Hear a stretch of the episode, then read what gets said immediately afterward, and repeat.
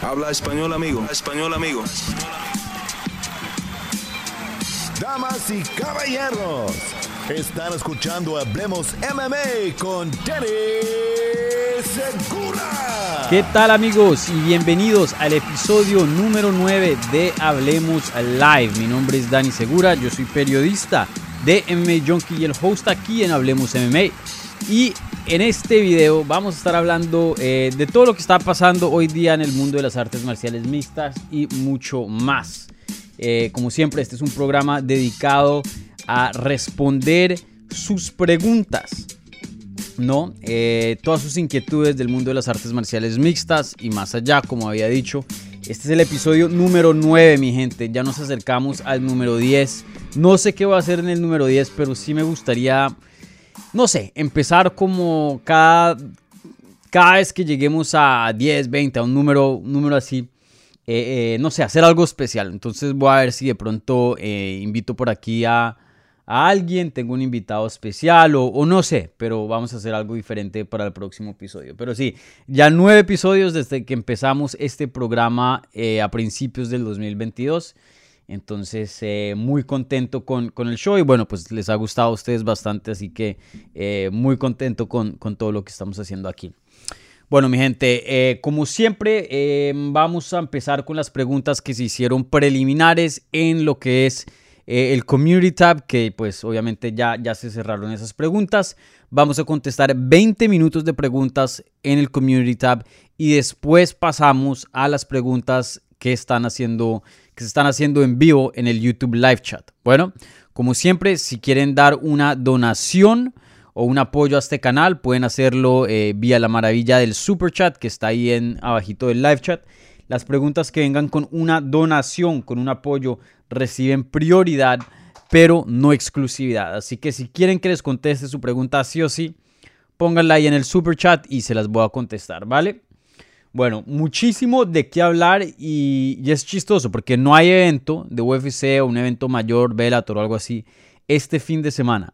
Pero aún así, eh, hay bastante de qué hablar, hay bastante que sucedió en los eventos pasados. Venimos de dos Fight Nights super cargados. Eh, en dos semanas vemos un pay-per-view, bueno, una semana. Vamos a ver un, pay-per-view UFC 273. Yo voy a estar cubriendo eso en vivo para MMA Junkie, así que eh, ahí les espera contenido desde, desde Jacksonville. Y, y, bueno, encima de eso las noticias han estado un poco locas, ¿no? Entonces, bueno, sin más espera, empecemos a contestar las preguntas. La primera pregunta es de Alejandro Riva. Saludos, Dani. ¿Crees que si DJ volvería a UFC recuperaría la faja? Está hablando obviamente de Demetrius Johnson, que eh, hace eh, la semana pasada tuvo competencia en One Championship, una pelea que fue una mezcolanza de reglas entre artes marciales mixtas y Muay Thai. Y bueno, ganó vía sumisión en el segundo asalto. Y hoy día Demetrius Johnson, ¿ya cuánto tiempo estaba fuera de UFC? Mucho tiempo. Em, ya creo que tiene, debe tener como unos 34, 35 años. 35 años. Cumple 36 en agosto. Lleva fuera de UFC desde el 2018. Entonces ya bastante. Y, bueno, creo que sí, creo que es un peleador que hoy día con 35 años de edad tiene bastante que ofrecer, es un peleador que eh, él mismo lo ha dicho y pues esto es, no es secreto, él no es mucho de rumba, él no es mucho de malos vicios, eh, siempre come bien, siempre se alimenta bien, em, es un hombre de familia, es una persona que vive una, una vida muy, muy calmada, muy tranquila. Entonces, eh, pueda que tenga 35 años de edad, pueda que sean 35 años en la categoría más leve de los hombres. Eh, dentro de UFC. Y pues siempre hablamos de, de, qué tanto importa la edad en las categorías más livianas, ¿no? En el peso pesado se abre un poquito más campo para los, los ya, ya los mayores de 30 a cuarentones, pero en 125 libras es una categoría donde los jóvenes eh, se destacan. Pero creo que aún así, con todas esas cosas, no lleva un tiempo fuera de UFC, 35 años de edad. Creo que es un peleador que hoy día fácil, fácil puede ser un top 5 de UFC y, hasta podría ser campeón. Podría ser campeón. Obviamente, eh, creo yo, en mi opinión, desde que se fue de la categoría, el nivel de la categoría ha mejorado. Hoy día un Kai Cara France eh, muy bueno, obviamente Davison Figueredo, Brandon Moreno, inclusive el mismo Askar Askarov que perdió recientemente, eh, un peleador excelente. Em, creo que hoy día la división, el nivel ha mejorado, entonces de pronto no, no sería tan dominante Demetrius Johnson, pero sí creo que, claro, sí creo que tiene el potencial para volver a, ser campeón si, si regresaría a UFC. Ahora, sí le, sí le costaría más. No creo que le iría tan fácil como le fue hace unos años atrás. Bueno, aquí pasando a la segunda pregunta del Community Tab. Eh, aquí pregunta Brainer Correa y dice: Hola Dani, con Francis Ngannou recién operado y con una situación contractual sin definirse, ¿crees que vemos pronto una disputa por el cinturón interino en esta categoría? De ser así, ¿quién disputaría con Bam Bam, tu Ibasa o cuáles serían tus candidatos? Saludos, crack. Saludos, Brainer. Eh, buena pregunta. Sí, como dices, eh, hoy día la división de peso pesado dentro de UFC es, es un desorden, pero increíble. Yo creo que el peor desorden que he visto eh, históricamente dentro de UFC. Hace muchos años atrás, no sé si se acuerdan, pero las 185 libras, el peso medio, un desorden pero terrible hace unos años atrás. Eso pasa cuando... Y, bueno, eso pasa y, no solo pasa, pero después de lo sucedido, tiene unas consecuencias pero terribles. Y, les aseguro que esto lo que estamos viendo hoy día dentro de los pesos pesados no es bueno pero las consecuencias que se van a venir de aquí a un año, a dos años, sí las vamos a sentir, ¿no? Porque todo tiene su efecto. Entonces, lo que pasó en 185 libras fue que Michael Bisping se volvió campeón, ganándole a Luke Rockhold en UFC 199, eh, en una pelea de corto aviso, no un chepazo, pero le ganó, no va a decir que con suerte, pero sí, sí definitivamente la fortuna le, le sonrió al Michael Bisping. Y, ya después de eso, él eh, no pelea por un tiempo y la única defensa de título que logra es contra el número 13 de los rankings, Dan Henderson, una revancha, una pelea que vendía, una pelea que eh, pues Dan Henderson ya estaba en las últimas, entonces no iba a montar una racha y, volverse en una posición donde iba a ser campeón y eso. Entonces le dieron inmediatamente una pelea de título con Michael Bisping. ¿Eso qué significó? ¿Qué significó? Que los contendientes que se merecían peleas de título no tenían pelea de título y no había un aire, no había un escape. Entonces esos contendientes se tuvieron que pelear entre ellos. Y cuando ya Michael Bisping perdió el cinturón, lo coge George St. Pierre y luego George St. Pierre se va. Nos vemos, me retiro del deporte. Entonces, cuando van a resolver la situación con los supuestos contendientes que estaban, todos venían de derrotas porque pues tienen que ganar tienen plata, tienen que pelear, entonces se pelearon entre ellos y se destrozaron entre ellos. Eso es muy posible, de, mm, es posible de, que pase ahora en peso pesado. Entonces, si UFC decide poner un cinturón interino, que creo que lo deberían hacer, porque es saludable para la división, mantiene la división rodando, Espero que lo hagan y no esperen mucho tiempo eh, mientras Francis Ngannou se recupera y resuelve lo de su contrato. Entonces, si llegan a hacer una pelea de título interino, tienen que conseguir los candidatos correctos, o si no les va a pasar lo que le pasó en 185 libras eh, hace unos años atrás. Ahora, de todas maneras va a pasar, sí o sí, ¿no? Va a pasar pero pueda que se alivien un poquito los síntomas y que no sean tan malos si escogen bien. Entonces, en mi opinión, los que hoy día son elegibles para pelear por el cinturón interino, y qué pena si no eh, incluyo aquí a, ciertos que sin duda han tenido una buena trayectoria, pero para mí, Taito Ibasa, Tom Aspinall, Stipe Miocic por historia y por respeto, porque no ha hecho nada, viene una derrota contra Engano, no ha peleado en no sé cuánto tiempo y John Jones, por respeto y por historia. Esos cuatro. Eh, idealmente se, quiere una variación entre lo del respeto y lo de lo histórico contra alguien que tenga mérito. Entonces sería un John Jones contra Taito Iwasa, John Jones contra Tom Aspinall, un Stipe Miocic contra Taito Iwasa o Tom Aspinall.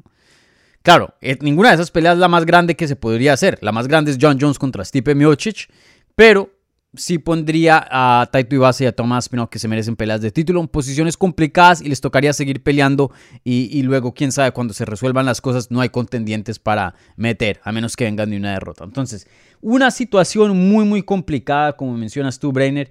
Eh, no sé cuál sería exactamente la respuesta correcta eh, en mi opinión se tiene lo más importante es que se haga un cinturón interino eh, así se sepa o no qué va a pasar con Francis Ngannou porque mm, la división tiene que seguir en marcha. Entonces, hay varias cosas por definir. ¿John Jones va a regresar o no? Porque lleva diciendo dos años que va a regresar y no, y no, regresa. ¿Qué pasa con Stipe Miocic? No está lesionado, pero no ha peleado desde... Creo que desde julio, desde el año pasado, algo así. Entonces, em, no sé qué vaya a pasar, pero lo que vayan a hacer se tiene que hacer ya. O sea, este verano tenemos que ver una pelea por el cinturón interino. No puede pasar de esas. No puede pasar de esas. Pero... Mm, sí, yo haría John Jones contra... la Stipe sería buena, sería grande. Em, John Jones contra Stipe o John Jones contra Taito Iwasa. Para mí esas son las dos peleas que se deberían hacer por un cinturón interino. Alejandro Riva, ahora otra pregunta por acá. Pregunta, eh, una más. ¿Crees que Chito vence a Font? ¿Qué pelea le darías para, para que ganado haya el título? ¿Qué? Em, bueno, contestemos tu primera parte. La segunda estuvo medio confusa, Alejandro. Em, ¿Qué crees que, qué crees que si Chito, no, perdón, ¿crees que si Chito vence a Font? Eh, una pelea muy reñida, esa creo que es al azar. Creo que el favorito debería ser Font, para serles honesto. Me parece que Font tiene un boxeo más limpio. Eh, creo que Chito tiene la ventaja en el suelo. El jiu-jitsu de Chito es muy, muy bueno y de hecho no creo que un poco subestimado. Eh, sin duda Chito tiene una garra muy buena. Eh, tiene una técnica de striking muy bueno que ha mejorado, mejorado en los últimos años con Jason Perillo. Eh, pero creo que Font un poquito mejor de pie. Tiene un poquito más de movimiento. Ahora, esta pelea es de 5 rounds. Creo que Chito es un muy buen peleador peleando en 5 rounds. Entonces, em, yo diría que Font es el favorito, pero por un chin. Chito sí tiene una gran posibilidad de ganar este combate 100%. Vladimir em, YCG pregunta, usando de la confianza, ¿cómo ves Poncinibio contra Pereira? Urge una, una entrevista con Santi. Sí, voy a contactar, contactar a Santi a ver si, si hablamos. La última vez que lo vi fue hace como tres semanas. Él estaba comentando en español para Igo FC. Y ahí hablamos un, un ratico. Eh, una pelea buena, una pelea que me gusta mucho. Esta pelea, mm, no sé en qué cartelera es, ya se me olvidó, UFC. Mm, una pelea que no, importa dónde la pongas, pueda que te dé pelea de la noche. Poncinibio es una persona que te da acción, Pereira ni hablar. Entonces, eh, si estás para una cartelera, un UFC Fight Night, no pago por evento, el 21 de mayo. Todavía no hay nombre oficial, no le han puesto número oficial a, a la cartelera. Eh, yo creo, en mi opinión, Poncinibio es mejor peleador que Pereira. Pienso que es mucho más técnico, tiene más experiencia, es más inteligente, eh, toma mejores decisiones, sabe manejar una pelea mucho mejor. Eh, lo único que le veo de Pereira en ventaja es que es más joven, tiene eh, más juventud a su lado, o sea, es un peleador que... Mm, y bueno, ni tanto la juventud, porque hay peleadores de la edad de él o hasta más jóvenes que, que no tienen los dones o... Mm, o, sí, las características que él tiene atléticamente. Pereira es un peleador súper explosivo, él es uno de los mejores atletas en 170 libras, grande, fuerte, rápido, eh, con un poder increíble, ágil. Eh, el cardio de pronto no está 100% ahí, pero sí ha mejorado en esa área en sus últimos combates. Em, pero en cuanto a técnica, creo que Poncinibio es mejor, como dije, más experiencia, más inteligente, eh, más herramientas para ganar un combate.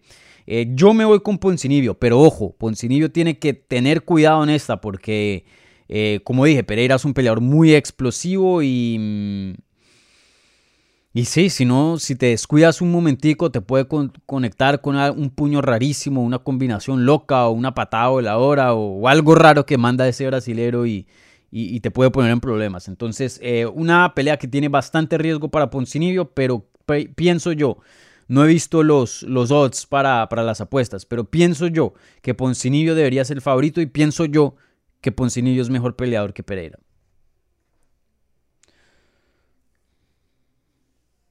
¿Qué más hay por aquí?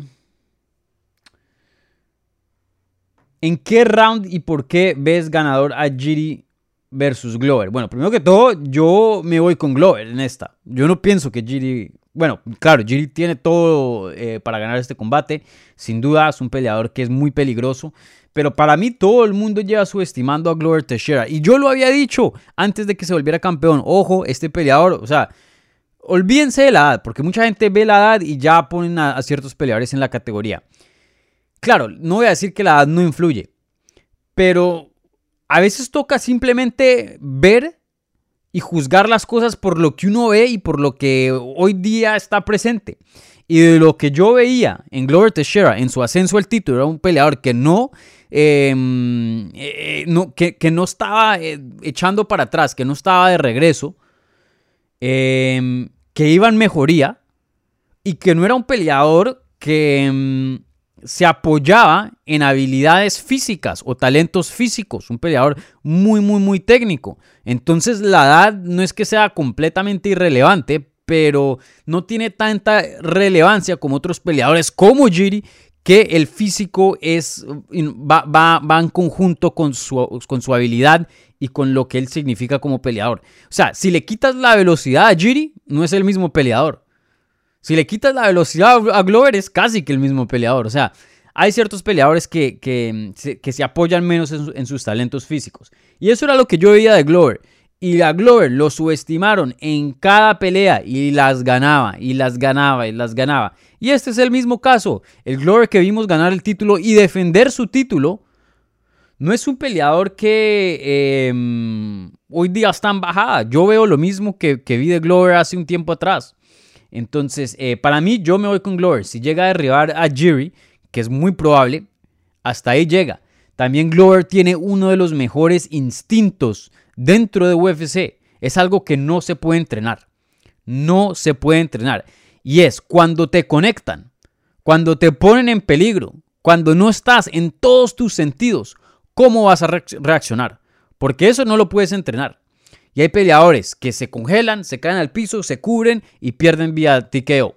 O hay peleadores como Glover que ni se acuerdan qué es lo que está pasando, no tienen ni memoria de, lo que sucedió, pero todavía están luchando, todavía consiguen double legs. Otro gran ejemplo, y esto lo hablamos eh, hace un poco, y, me gustaría mencionárselo a Ilia Topuria cuando hable con él, a ver cómo se siente esta experiencia. Como dije, nadie quiere ser em, que le den una patada en la cara que lo tumben al suelo, que lo pongan en esa posición en la que Ilya estuvo. Pero a la misma vez, yo como analista aprendí muchas cosas buenas de cómo Ilya reacciona contra la adversidad. Porque a Ilya, a muchos peleadores los hubieran terminado ahí. No sé qué tanto se acuerda de ese momento, pero sin duda pudo estar, o bueno, de pronto no estaban sus facultades, pero aún así pudo pelear bien y, y salirse del peligro. Entonces, Veo una pelea peligrosa para Glover, donde lo pueden conectar y lo pueden poner en, momentos difíciles, pero el instinto de Glover es fenomenal y, algo va a resolver. Es un peleador que encuentra soluciones. Entonces, yo me voy por Glover, con Glover Teixeira. Eh, va a agotar a Jiri. Me voy a ir con tercer asalto o sumisión. Se los dije aquí en el canal. Recuerden. Bueno, ya estamos llegando aquí a 20 minutos. Me quedan tres preguntas, entonces las voy a hacer rapidito. Aquí pregunta eh, otra pregunta eh, de Vladimir YGC y dice, ¿crees que Stamp Fairtex pueda llegar a UFC? Em, conozco conozco de, ella, pero Stamp Fairtex es la de One. Cierto es que yo no sigo One tanto como sigo eh, las promociones aquí en Estados Unidos. Em, sí, ella es la de One. campeona, obviamente una peleadora buena, ¿no? Pero no, o sea, no sabría decirte muy bien porque no, no es una peleadora que he estado siguiendo por mucho tiempo. Pero, pero lo que sí sé, los campeones de One tienen, o sea, si ganas en One, One es, tiene un buen nivel, ¿no? Si puedes llegar a un título en One, tienes lo necesario, por lo menos, para mantenerte dentro de UFC, ¿no? Y, dar buenas peleas. Entonces, eh, sí, creo que sí, pero no, no sé qué tan factible sea eso Usualmente los campeones allá, por lo que he escuchado, les pagan bien y si se van a ir a UFC sin título, em, no les pagan tan bien. Entonces, em, estoy seguro que, que Fairtex se encuentra en una posición más cómoda ya que se encontraría hoy día en UFC. Rubén Ángeles, Dani, con puñal al pecho, ¿quién gana, Burns o Shimaev? Muy buena pregunta, Rubén. Obviamente, eh, ayer publiqué una entrevista con Gilbert Burns, eh, Duriño, en el canal, en español medio portuñol, pero la mayoría fue en español. Eh, me da risa porque les, había anunciado en varios programas, hey, voy a entrevistar a Duriño, y la publico y luego todo el mundo se sorprende, uy, Duriño está en el canal. Brother, se los dije, se los dije como tres veces. Pero bueno. Em, ¿Quién gana? Esa está muy difícil. ¿Por qué? Porque es que Shimaev hay mucho desconocido, mucho factor, mucha cosa que no sabemos de Shimaev. Lo que sabemos es muy bueno, es excelente. Pero hay cosas que no sabemos, ¿no? Eh, y, Burns es totalmente lo opuesto. A Burns lo conocemos, pero exactamente. O sea, el que le haya estado siguiendo la carrera a Burns ya sabe exactamente quién es Burns. Es un peleador muy bueno, que es contendiente al título y tiene eh, lo necesario para ser campeón. ¿no? Él ajusta ciertas cositas en su pelea con Kamaru Usman y gana esa pelea. Claro, Kamaru es el campeón y esa noche fue el mejor peleador, no lo voy a negar, obviamente. No estoy diciendo que Burns es mejor que, que, que Kamaru Usman, pero, eh, pero em, Burns está en un nivel que, brother, pelean 10 veces y Burns va a ganar varias. Burns va a ganar varias. Entonces, em, una pelea que me encanta, me fascina, porque em, a veces eh, el de este deporte se puede volver un poco predecible, ¿no? Eh, este tipo de peleas es la que te, te, pone tu imaginación como loca, ¿no? Empiezas a imaginarte todo, ¿no? porque es que hay mucho, mucho aquí que, que, no sabemos de Shimaev. Para mí, yo me voy con Burns. Pienso que mm, Shimaev viene de, una racha increíble, obviamente invicto de su carrera como profesional, pero, o sea, no me puedes comparar a un Gerald Mershard, a un eh, Li Jingliang, que me encanta, con Gilbert Burns. No lo puedes comparar. Está en otro nivel. Em, y bueno, uno escucha cositas, cosas eh, fuera, fuera de, mm, de cámara, off record, que no puedo mencionar. Pero Burns se está preparando muy bien. Se está preparando muy bien. Trajo eh, varios rusos eh, expertos en sambo y en el estilo de Shimaev. Gente que em, está entrenando a Burns anónimamente. Y no porque Burns no los quiera mencionar. Es porque ellos no quieren que los, los mencionen. Eh, Burns está haciendo un campamento muy inteligente. Eh, más adelante, en unos días, va a salir un video que en MMA Junkie en inglés que hice con él. Eh, me fui a, uno de sus eh, entrenamientos de, Strength and Conditioning, de acondicionamiento. Y Burns hoy día está pesando 100, bueno, la semana pasada estaba pesando 193 libras y con un six pack rayado. Burns va a llegar, yo creo que en la mejor condición física de toda su carrera para esta pelea. Él sabe que esta pelea va a ser muy física con la de Hamza, porque Hamza es grande y muy fuerte. Creo que él lo ha hecho todo para prepararse. Y, tengo preguntas en cuanto a qué tanto Shimaev va a querer luchar con, con Burns, porque Burns es un peligro en el suelo, pero no solo en las artes marciales mixtas. Él en el mundo en el jiu-jitsu es reconocido. Ahí es cuando te das cuenta del nivel de alguien, ¿no? Ser bueno en Jiu-Jitsu en MMA es una cosa. Ser bueno en Jiu-Jitsu, en el mundo de Jiu-Jitsu es otra cosa.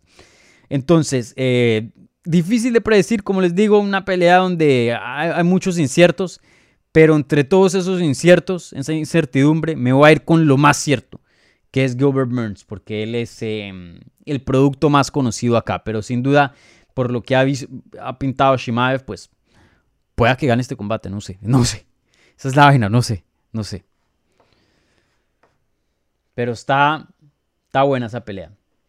Bueno, la última pregunta aquí, Víctor Sánchez Castro dice, ¿qué estudiaste en la universidad? Periodismo. Yo estudié periodismo en la Universidad de, de FIU, aquí en Miami. Y bueno, eso es lo que hoy día me dedico.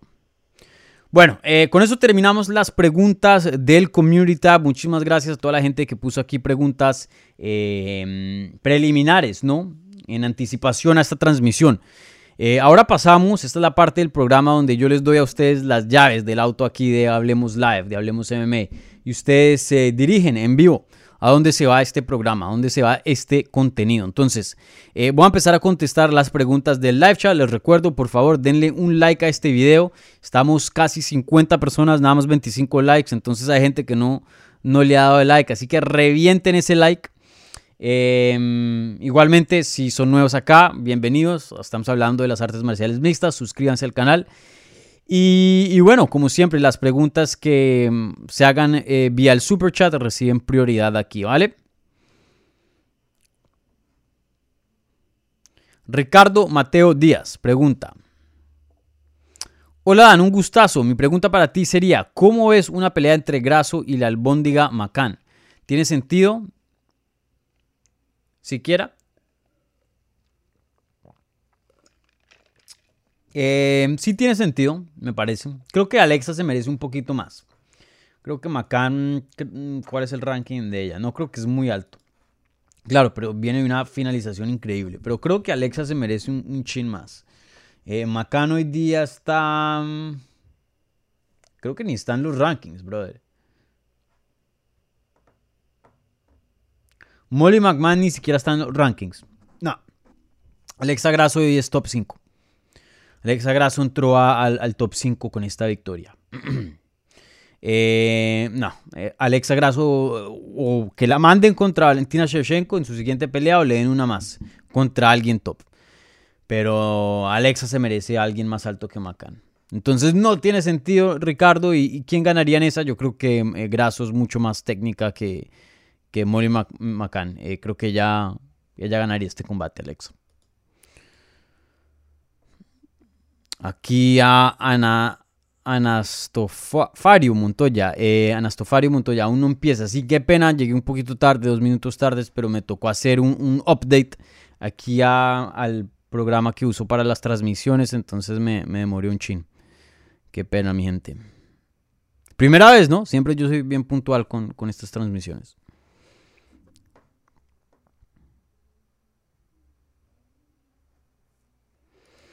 HDMI Max, HDMI Axe quiere saber, eh, Dani, ¿crees que la lucha y el sambo ruso están dejando atrás la lucha americana? Muy buena pregunta, yo creo que sí, yo creo que sí, hoy día creo que el sambo eh, está un poco más adaptado ya de primerazas para las artes marciales mixtas. Eh, la lucha toca modificarla bastante, aunque es muy muy útil, toca hacerle hartas modificaciones para poder usarla bien dentro de las artes marciales mixtas. Y, bueno, por muchos años, yo diría que casi desde el comienzo del deporte, no, desde el comienzo, comienzo creo que em, el arte marcial más importante era el jiu-jitsu, era el más dominante.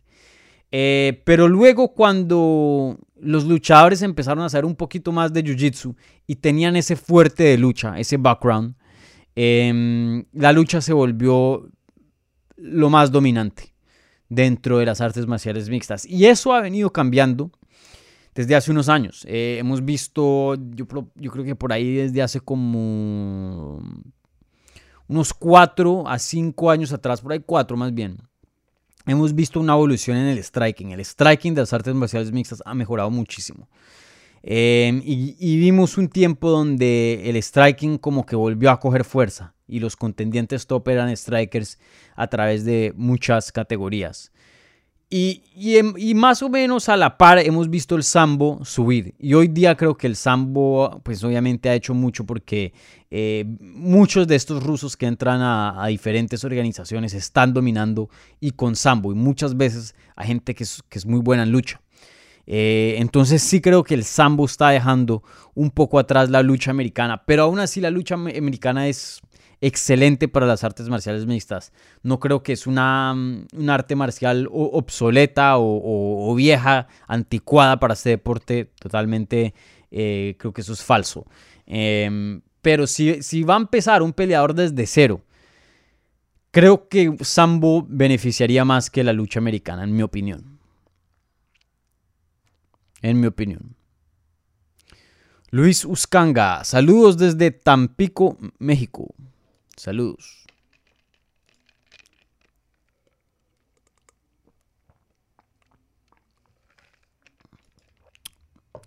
Miquel Romero, hola Dani. ¿Contra quién te gustaría ver a Juan Espino cuando regrese de su lesión? Un saludo desde España.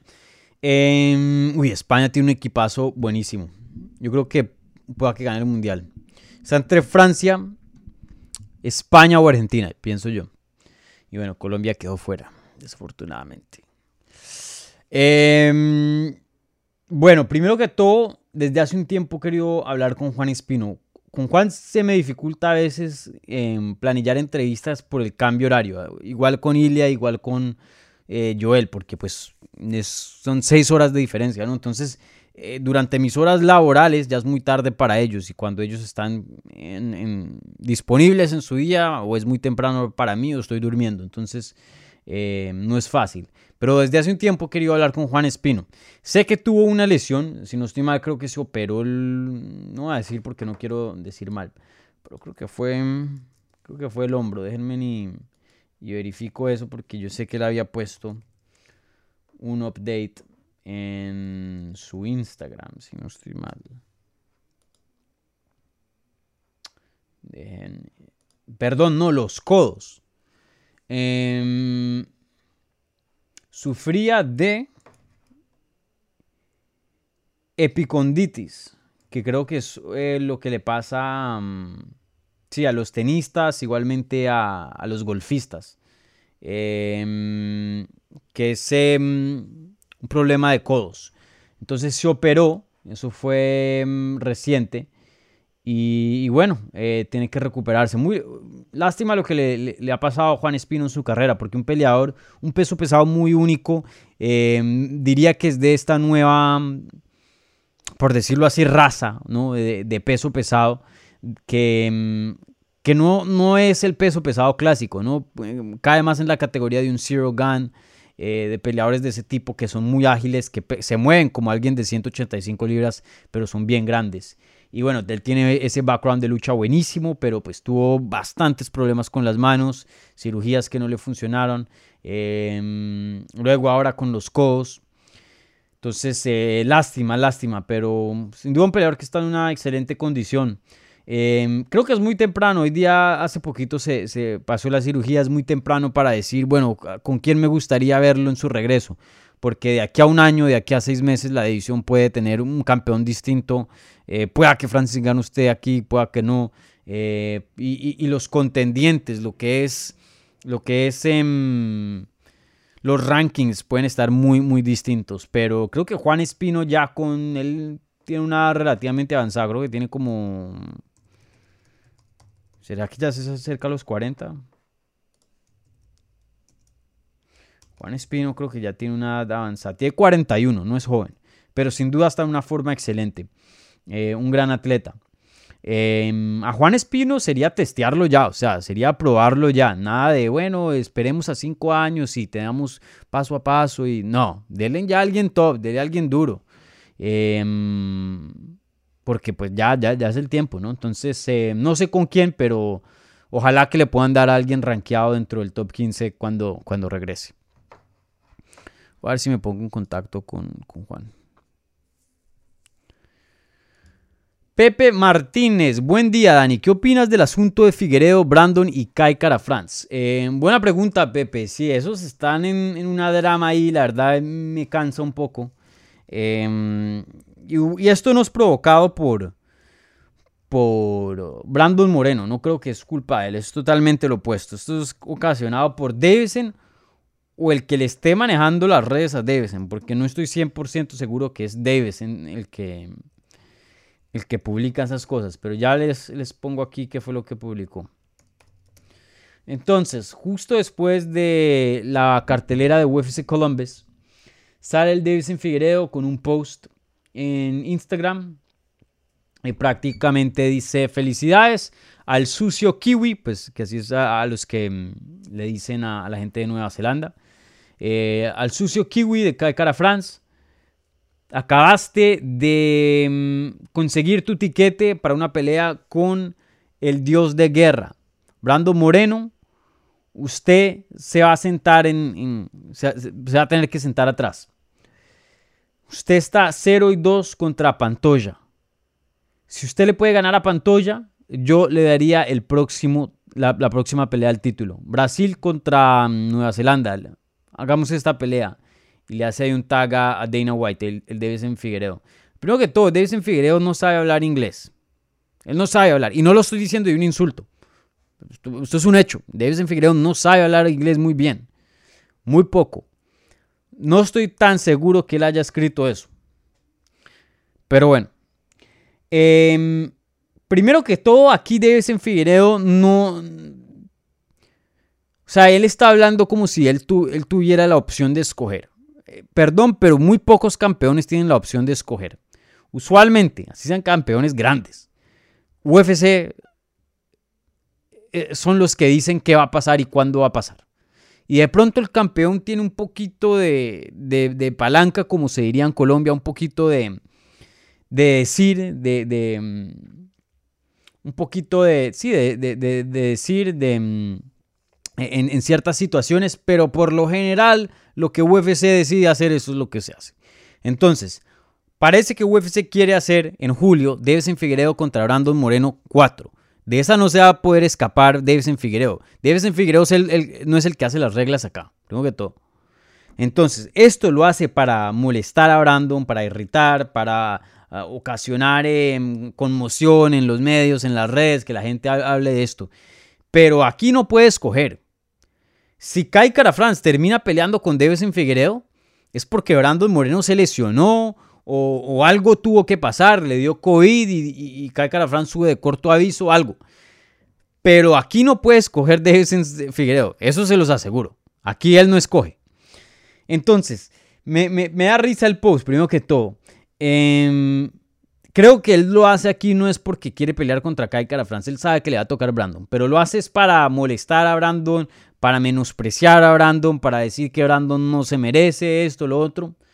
Em, pero la verdad es que Brandon se merece exactamente eso, una cuarta pelea. Tienen una victoria cada uno y comparten un empate. Y la victoria de Brandon cuenta más que la victoria de Davison Figueredo. Brandon Moreno finalizó en el segundo asalto a Davison Figueredo. Davison Figueredo nunca finalizó a Brandon Moreno. Fueron a una decisión. Una decisión que fue relativamente controversial y muchas personas pensaron que ganó Brandon Moreno. Entonces, así como Brandon Moreno, después de haber empatado con él y después de haberle pasado por encima, va y, con todo el gusto pelea con él una, tercera vez, Figueiredo le tiene que devolver el favor por lo menos, por lo menos. Entonces, para mí, esto es pura distracción, vuelvo y lo digo. ser aquí no tiene mucha palanca para decir que, mm, que va a pelear con Kai Carafran si no Brandon Moreno. La de Brandon Moreno contra Davison Figueroa es la siguiente pelea que se va a hacer, a menos que algo catastrófico pase, como diga una lesión o algo así. Pero esa es la pelea. Eso es lo que pienso de, esa situación. Es, puro, pura paja, pura, pura habladidura, no más, de Davison Figueroa.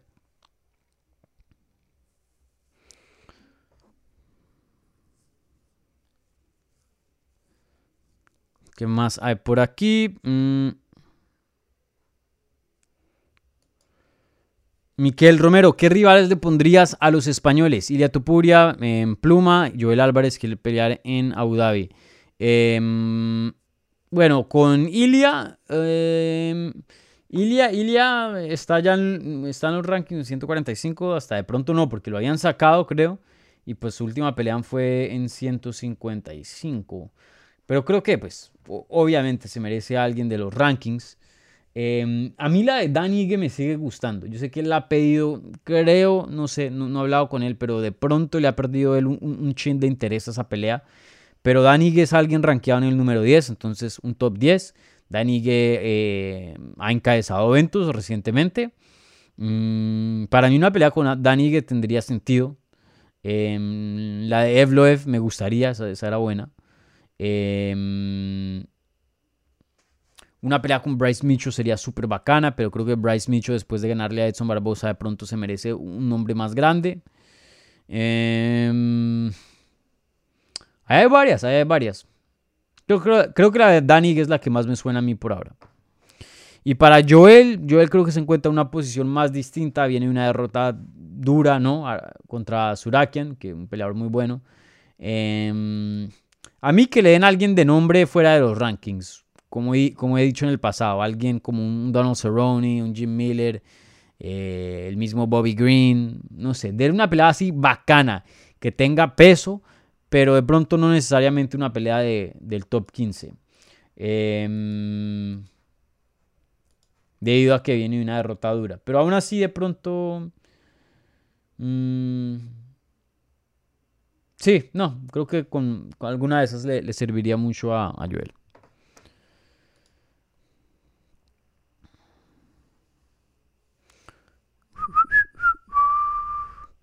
Tú eres el póster de atrás, no, ese no soy yo. Me parezco, pero no. Mucha gente piensa eso, pero no.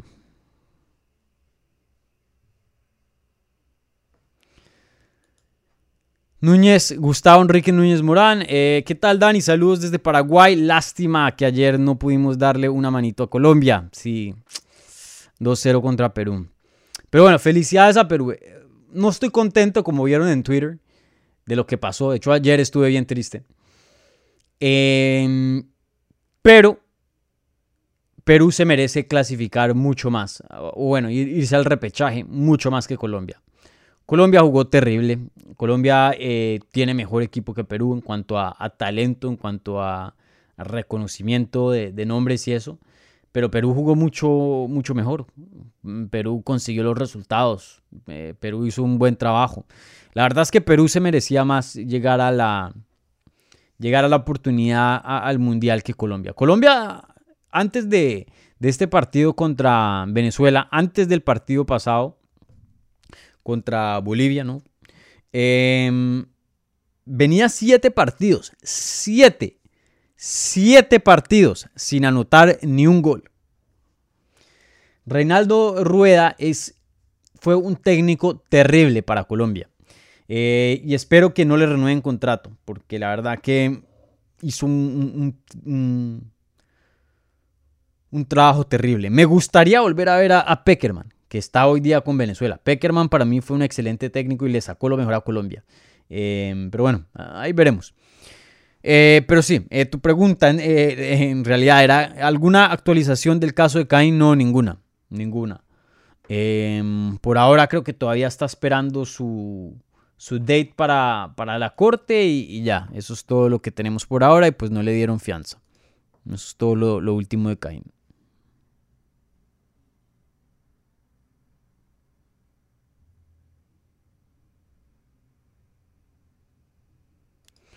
Aquí pregunta otra cosa. Ahora que John Morgan ya no está en MMA Junkie, ¿volverás a los pay-per-view y tendrías la primera pregunta? Bueno, la, primera pregunta no sé, porque él creo que va a estar cubriendo todavía. Yo hablé con él. Él, si no estoy mal, va a cubrir todos los pay-per-views y todo lo que pasa en Las Vegas.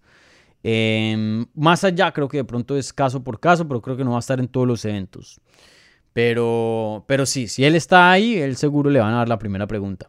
Eh, pero sí, espero pues... Em, a, mí, me encanta viajar y me encanta cubrir estos eventos. Yo le he dicho a mi jefe, entonces... Eh, pues sí, voy a cubrir el de la Florida ahora en UFC 273 y, espero que esto continúe y, pueda cubrir más, más eventos. ¿Algún update de Frankie Edgar? También pregunta aquí eh, Gustavo Enrique Núñez Morán. No, nada de Frankie Edgar. Diego Fernando Vuelva Silva pregunta, Dani, ¿crees que Fabricio Verdún va a regresar a la UFC o sus mejores días han pasado? Se fue con una victoria. Eh, no, no creo que regrese a UFC. Eh, creo que ese capítulo ya cerró 100%. Eh, él se fue no en los mejores términos. no se fue en términos malos, pero lo que tengo entendido es que tenía ciertos choquecitos con, con UFC hoy día él, se encuentra en una posición hablando con él y también otra persona que tengo que contactar para, para ver qué, está pasando con el Werdum. Pero de lo que yo tengo entendido, Werdum hoy día está en una posición muy cómoda en su vida. Tiene un negocio muy bueno de, carnes, una churrasquería, o bueno, que provee carnes a las churrasquerías muy bueno, que se llama Werdum Premium Meats. a todo taco en Florianópolis, en Brasil. Le está yendo muy bien con ese negocio. Él hace seminarios, em, él tiene inversiones aquí en Estados Unidos, en Brasil. Él hoy día eh, también tiene una posición como embajador de PFL eh, para ¿no? crear más, más, em, más em, atención a la promoción en Brasil y, en todo el lado eh, de, portugués. Comenta para Globo también, si no estoy mal, en los eventos de, MMA. Entonces, un peleador que hoy día no necesita pelear. Entonces, si él va a pelear, él va a pelear por algo bastante. Entonces, pueda que esta sea la última vez que vemos a Fabricio Verdún pelear, la última vez, pasada, la, vez pasada.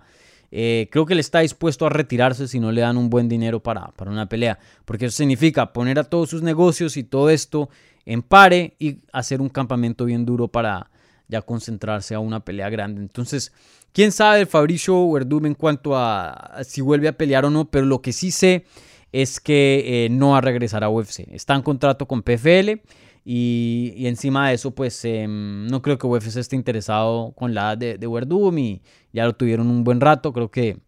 Em, y bueno, a, peso pesado no le falta contendientes hoy día. Entonces creo que ya dejan ese capítulo atrás. No, no vuelve a UFC Verdum.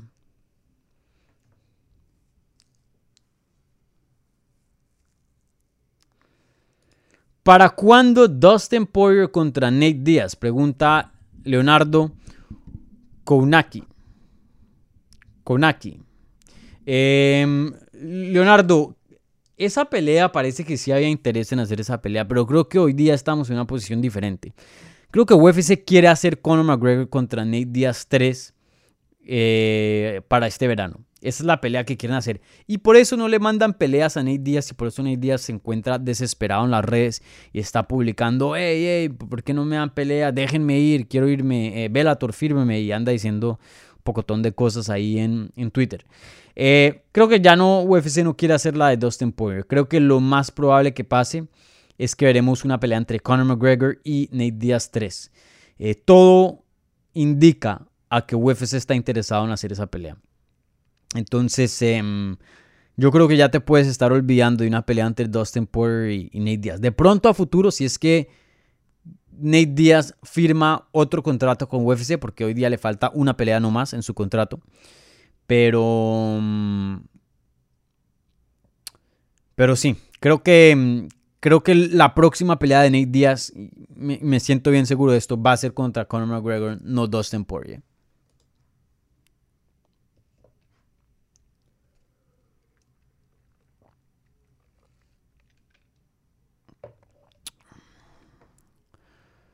¿Qué más hay por aquí? De preguntas, les recuerdo, si están viendo esto en vivo, por favor, un like a este video. Igualmente, si son nuevos, suscríbanse aquí al canal. Bienvenidos. Igualmente, el super chat está abierto si quieren eh, poner algo ahí. Em,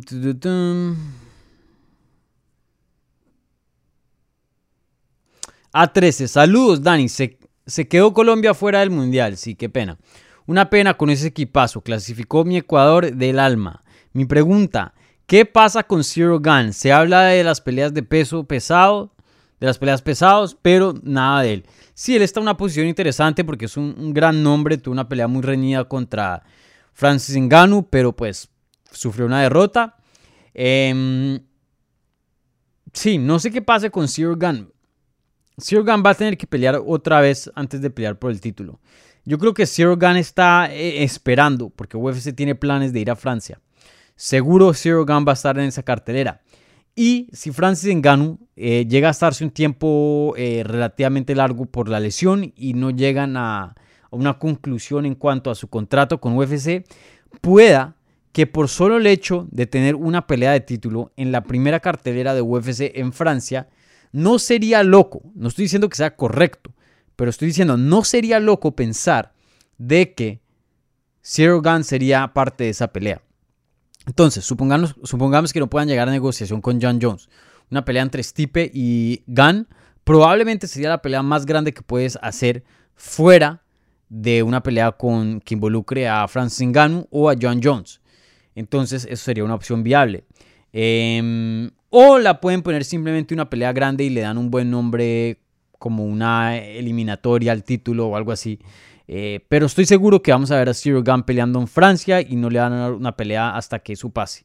No, no quieren arriesgarse de que pelee otra vez, se lesione y luego se quedan con em, una de las estrellas más grandes de Francia fuera, no disponible para pelear en Francia. Entonces, para mí a él lo tienen ahí en hielo, lo tienen tranquilito, usted relájese, le vamos a dar un, buen, un buen lugar en su cartelera y, bueno, obviamente eso es teniendo en cuenta que nada loco pase con el COVID porque todo esto puede cambiar. Pero eh, para mí, por eso es que Zero Gun se siente un poquito olvidado. Creo que tiene otros planes para él.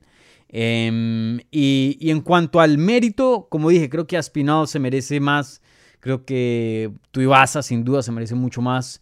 Em, y bueno, eh, en cuanto a nombre y historia, Stipe y, John Jones están por encima de él. Entonces, por eso es que no lo incluyo yo en la conversación de, de título interino. Pero Ustedes saben, este deporte es loco, UFC a veces no, no sigue las reglas de, mérito deportivas, entonces pueda que se encuentre una pelea otra vez de título interino si, si las cosas le, le salen bien.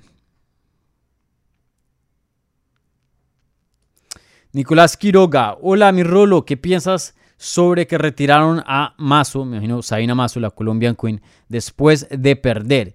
Eh, no la cortaron, eh, yo confirmé esto, eh, con el manager de ella, a ella no la cortaron. Ella se le acabó el contrato, que es muy diferente. Ella tenía un contrato con UFC de ciertas peleas y peleó ese contrato y lo terminó, pero no la cortaron. Eso está pasando muy a menudo hoy en UFC. Eh, no sé por qué exactamente, no, no, no he hablado con los matchmakers o con Dana White o algo así para que te den una respuesta o ellos no han hablado con nadie eh, sobre esto, pero sí estamos viendo que hoy día eh, UFC está dejando a los peleadores que terminen sus contratos de una manera o de una cantidad que antes no veíamos en el pasado. Antes te llegaba tu última pelea y antes de que pelearas te mandaban ya un contrato nuevo. Y luego ahí tú sí decides si peleas tu contrato y lo terminas y, más o menos te, arriesgas y, tiras los dados ahí o firmas un nuevo contrato. Entonces, ah, si no se acuerdan, a lo mismo le pasó a, mm, Brian Barbarina, que, tiene descendencia colombiana, cuando le ganó a Matt Brown en la última cartelera. Él viene de dos victorias consecutivas, creo que 4 y 1 en sus últimos cinco combates, y, aún así, hoy no tiene contrato con UFC. Pero no es porque no lo quieran, es que UFC hoy día está haciendo eso. A lo mismo le pasó al Guido Canetti, para el que vieron eh, la entrevista con Guido Canetti em, aquí en el canal. Nos comentó que ya no tiene contrato, pero no es porque lo cortaron, porque simplemente lo terminó y ya. Entonces, esa es la situación que se encuentra Sabina Mazo. Pero el problema de Sabina es que ella sí no tiene una racha muy buena. Sabina Mazo hoy día está mm, con tres derrotas consecutivas. Entonces, em, una de esas fue decisión, dos de esas fueron sumisión. Entonces, para mí, Sabina Mazo, pueda que en corto plazo no sea lo mejor para ella, o, se ve así, pero para largo plazo creo que sí. Creo que estar fuera de UFC no es lo peor del mundo. Con 24 años de edad, todavía muy, muy joven, eh, y 24 años acabados de cumplir, ¿no? Eh, los cumplió ahorita en marzo. Sabina Mazo tiene mucho talento, ciertos atributos físicos que, la hacen una peleadora muy interesante. Eh, sin duda es una peleadora buena porque ganó y defendió un título de LFA, que es una organización muy buena aquí en Estados Unidos regional. Pues no es UFC, pero es una, organización respetable. Para mí, que, vaya y siga consiguiendo experiencia. Ella entró a UFC apenas con seis eh, peleas como profesional, eso no es nada. Regresa a LFA, firma con Bellator. Eh, no sé, vete para otra promoción donde de pronto el nivel es un, un, chin más bajo y te da un poquito más de campo, un poquito más de espacio para que sigas peleando como profesional, consiguiendo experiencia y a la misma vez evolucionar su juego. Y ya en unos años que regrese a UFC, muchos peleadores han hecho, eh, se van un tiempo, aprenden cosas, hacen cambios y regresan aún más fuertes. Hay peleadores que hacen lo opuesto y a veces les sirve y a veces no. Peleadores que son muy jóvenes, entran muy jóvenes con poca experiencia y por, solo por querer estar en UFC siguen y siguen y siguen y, achican detienen, paran su crecimiento como profesional, porque eh, dentro de UFC es difícil crecer porque te tienes que preocupar de unos campamentos durísimos contra unos oponentes durísimos donde se tiene que hacer mucho y la experiencia de, enfocarse en uno mismo no es la misma que, que, afuera. Entonces, em, para mí que consiga experiencia fuera, fuera de UFC, ¿no? que no firme otra vez y, que regrese con más fuerzas en el futuro. Eso es lo que yo le aconsejaría a, Sabina. Pero claro, eh, hay peleadores que se quedan en UFC, pueden cambiar el rumbo, entran en una buena racha, cambian las cosas, claro, todo eso es posible también. Pero vamos a ver qué le pasa con con con Sabina. Pero recuerden, no la cortaron, terminó su contrato, que es diferente.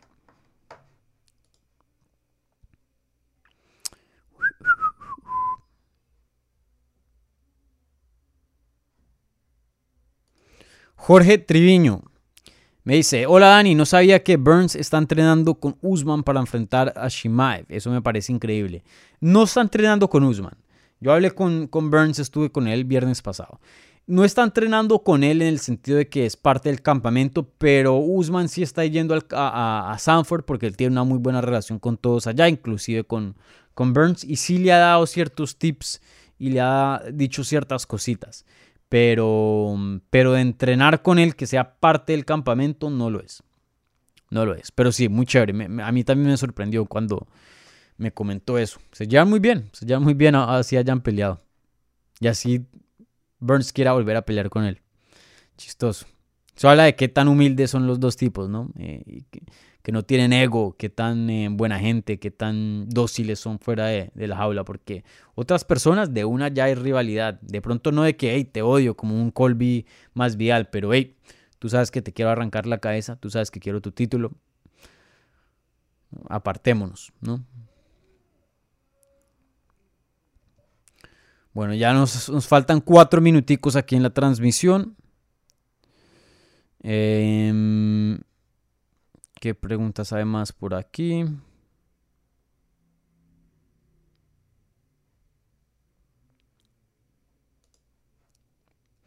Ángel Sánchez.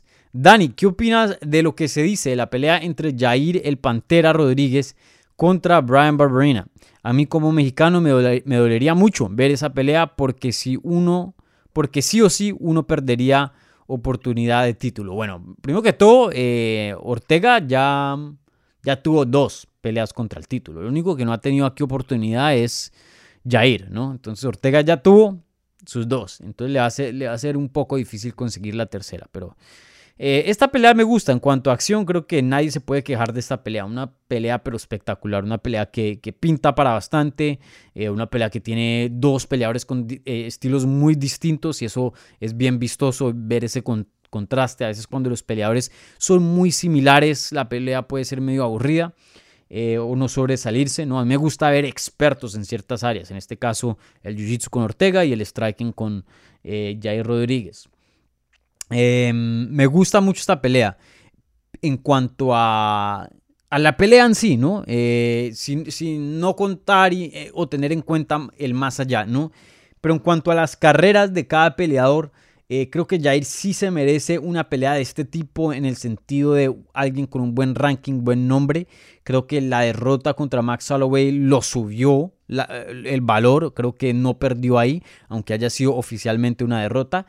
Pero del otro lado, no me gusta esta pelea. Em, Brian Ortega viene de unas palizas históricas, pero históricas. Y, pueda que nada le pase, pero como periodista, como alguien que ha estado cubriendo este deporte por mucho tiempo, más, más pasa que, que este tipo de peleas pasan facturas que no. Entonces, em, una paliza histórica que le dio Alexander Volkanovski en UFC 266. Luego, antes de eso, le había ganado a Chen Song Yun, una pelea muy limpia donde le dieron duro, pero él, fue el que más castigo repartió.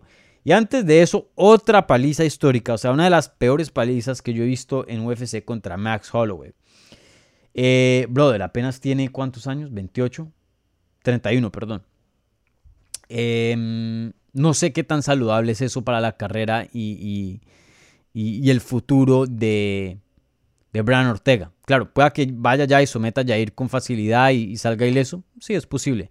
Pero también es muy posible que Jair le dé otra paliza, porque Jair no es extraño a, repartir eh, plomo, a repartir paliza. Ese man es un duro. Él, es durísimo y, siempre está en guerras. Entonces, eh, para mí me hubiera gustado ver a Jair Rodríguez contra alguien con buen nombre, buen ranking, pero que no sea Brian Ortega. Me hubiera gustado ver a Brian Ortega tomarse un pasito para atrás. Un pasito. No muy grande, no muy grande, pero sí un pasito para atrás. Entonces, em, para mí una pelea perfecta hubiera sido, no sé, Jair Rodríguez contra um, Calvin Qatar. Eh, Giga sería muy buena también. Mm, y ver a Brian Ortega pelear contra alguien como, no sé, un Edson Barbosa, un Evolev, un Shane Burgos, ya alguien más, más abajo de los rankings. Pero bueno, eh, sin duda una pelea donde no me puedo quejar mucho porque va a ser emocionante, va a ser buena. Em, y vamos a ver quién gana ahí. Si Jair gana, creo que se acercaría bastante al título, una pelea más y de pronto estaría en esa conversación. Eh, Ortega va a tener que hacer mucho más para volver a pelear título, especialmente eh, porque ese título va a estar entre las manos de Volkanovski o Holloway, entre esos dos. Son, esos son los dos de la mejor división y los dos le dieron paliza a Ortega. Entonces, complicado, complicado.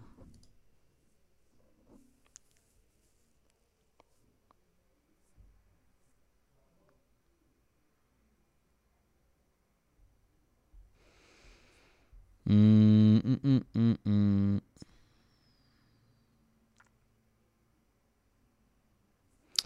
bueno, contesto dos más y me voy. Ya pasé la hora aquí. Aquí una pregunta de Rodrigo Morales. Dani, el pasado, en el pasado entrené en American Top Team Lima.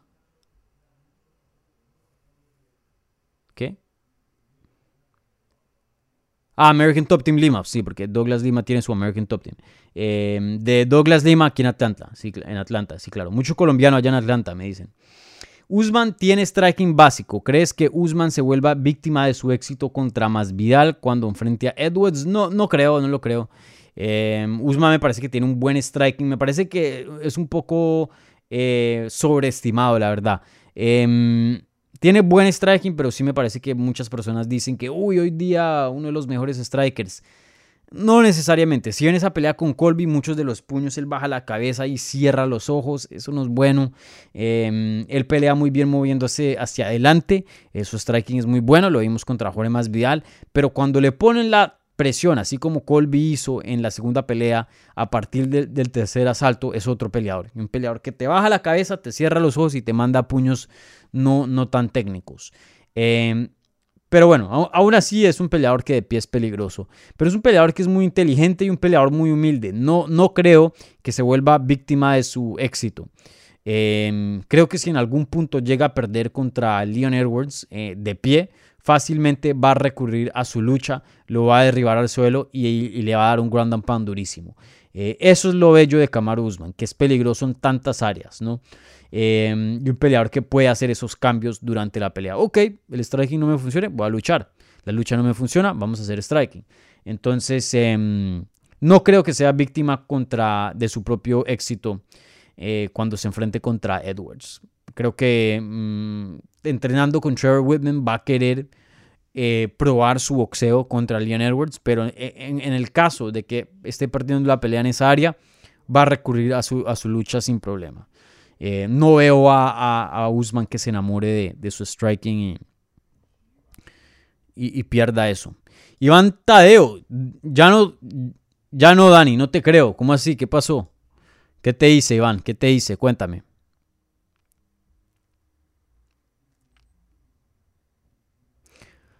Ah, por lo, que hice, lo, que, mis comentarios de Duriño. Miren, a veces, eh, a veces como periodista uno se acerca un poco mucho a la acción.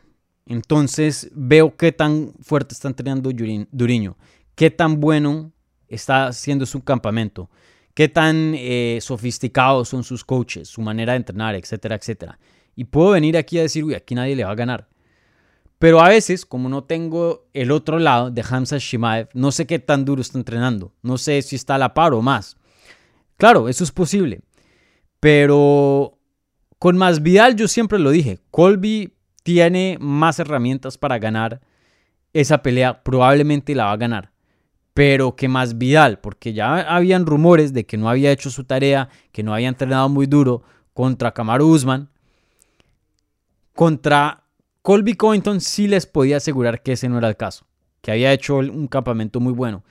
Y creo que lo que yo había dicho se comprobó un poco. Yo lo que pensaba es que en algún punto le podía conectar después de ser dominado y terminar la pelea. Y eso casi que lo vimos en el cuarto round. O sea, le faltó un chin más, un chin más. Y de pronto termina esa pelea contra Colby Covington. Ese era lo que yo veía. Pero que veía que Colby le iba a ganar en, lucha más vial, sí, claro. Eso nunca lo negué. Ahora, aquí con Hamzat, para no decepcionarte, Iván, contra Gilbert Burns, hay mucho que no se sabe de, de. Eso es lo único que estoy diciendo. Em, que él puede ganar este combate, sí, claro. Que él ha estado luciéndose excelente, que es un peleador muy dominante, sí. Pero, brother, que Duriño Burns es otro nivel que Gerald Merchant, otro nivel que The Leech, eso también es completamente cierto. Ninguno de esos tiene el jiu-jitsu que tiene Gilbert Burns. Entonces va a ser una pelea muy interesante. Aquí cualquiera la puede ganar. Pero si yo me tengo que ir con alguien, me voy con lo conocido. Me voy a la fija, que es Gilbert Burns. Ahí veremos, pueda que esté incorrecto. Yo les he dicho millones de veces en este programa. Voy a a veces estoy incorrecto y lo voy a estar en el futuro también. Este deporte es muy, muy difícil de predecir. Em, así que tengan eso en cuenta.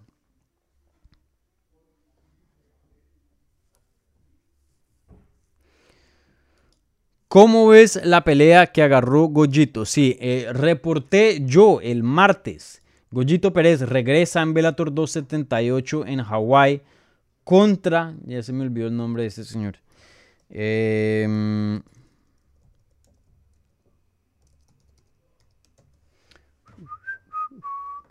regresa contra. ¿Cómo es que se llama? CJ Hamilton. CJ Hamilton eh, no sé mucho de él, la verdad. Pero sé que está 0 y 2 dentro de Bellator. No tiene el mejor récord. Eh, tiene un récord de 15 victorias, 9 derrotas. Goyito pues tiene un buen récord. Él, está 20 y 8. Em, no ha conseguido una victoria Hamilton desde que entró a, a Bellator y, y bueno, perdió su debut vía sumisión y luego fue finalizado vía TKO en su siguiente combate. Entonces, eh, todo pinta ser así por encimita que Goyito debería ganar esta pelea, pero como les dije, no he hecho así un scouting, un reporte em, profundo de CJ Hamilton, no, sabría decirles con certeza exactamente em, cómo iría este combate, pero por encimita, Goyito debería ganar este combate.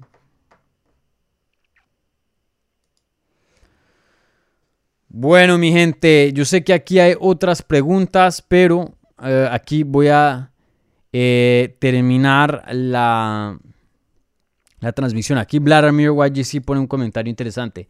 Figueredo, stop racism, o sea, detengan el racismo. También Figueredo, eh, sucio kiwi. No, es exactamente lo mismo, sé que Marcelo Rojo le puso ahí un, filtro de, de, mico, que pues obviamente eso tiene cosas, mm, aunque él dice ¿no? que no lo hizo de, de, mala, sino que le estaba poniendo un pocotón de filtros, y, eso sí es verdad. Creo que eh, eh, antes de eso habían un pocotón de otros filtros que le habían puesto.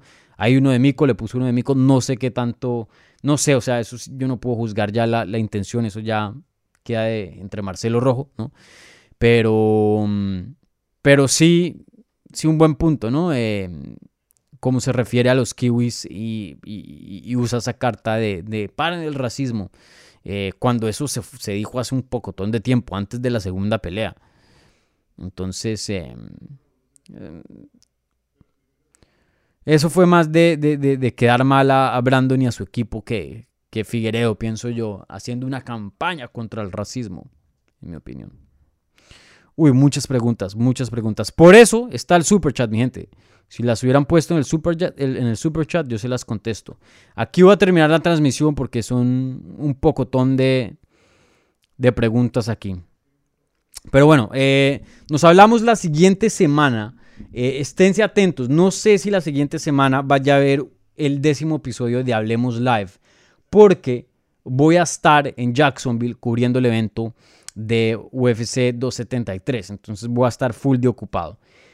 Voy a hablarme con Jorge Ebro porque creo que él va a ir. No, no estoy 100% seguro. Si él va a ir, de pronto coordinamos de hacer Hablemos Live, el episodio número 10, el especial en Jacksonville, donde va a ser el evento de pay-per-view junto con Jorge Ebro. De pronto puedo hacer algo así. Eh, algo que estoy diciendo ahora, no le he pasado la idea a Jorge. Así que Jorge, si estás viendo esto, ahí ya, ya quedaste informado, te, voy a llamar. Eh, pero de pronto hago eso. Eh, si no, de pronto hago yo solo desde, desde Jacksonville y, veo que me invento en cuanto a, algo especial para el evento número 10, ¿vale? Del episodio número 10 de Hablemos Live. Así que, bueno, mi gente, con eso termina el episodio número 9 de Hablemos Live. Muchísimas gracias a toda la gente que puso preguntas preliminares en la pestaña de la comunidad ahí en YouTube. Igualmente a toda la gente que hizo preguntas en el live chat de YouTube. Eh, desafortunadamente no podemos llegar a todas, pero pues hay muchas, muchas preguntas, entonces por eso es importante llegar temprano. Eh, como siempre, denle un like a este video, suscríbanse al canal si no se han suscrito. Eh, tenemos entrevistas con Gilbert Burns, como había mencionado, que pelean UFC 273 contra Hamza Shimaev. Eh, entrevista con Guido Canetti también, que consiguió una victoria increíble sobre Chris Mutiño hace poco y, bueno, hablamos de esa victoria y, de qué le sigue ya ahora que no tiene contrato con UFC, aunque él está muy seguro de que lo van a volver a firmar. Y bueno, otras entrevistas se van a venir al canal, ya, ya las voy a anunciar en, su tiempo. Eh, se viene un video del tour de la arena de Habib Nurmagomedov aquí en Miami, que yo estuve eh, ya cubierto dos eventos ahí. Entonces me dieron el chance de ir un poquito más temprano, un día que la cosa estaba medio calmada y hice un tour de, las, de la arena y de las instalaciones de ahí. Entonces eso se va a venir al canal. Como siempre, eh, estamos disponibles en todas las plataformas de podcast. Apple Podcast, Teachers, Spotify, Google Podcast, o sea, donde quiera que haya un podcast, ahí estamos. Si quieren este contenido portátil en audio para el gimnasio, el carro, etcétera, ahí está este servicio disponible. Igualmente, síganos en todas las redes, en arroba Hablemos MMA, Twitter, Instagram y Facebook. A mí me pueden seguir en esas mismas redes en arroba Dani Segura TV. Un abrazo, mi gente, se les quiere, que tengan una linda semana. Disfruten este fin de semana que no hay peleas, ¿no? Salgan, vayan al cine, hagan algo, no sé. Eh, y bueno, nos hablamos pronto. Chao.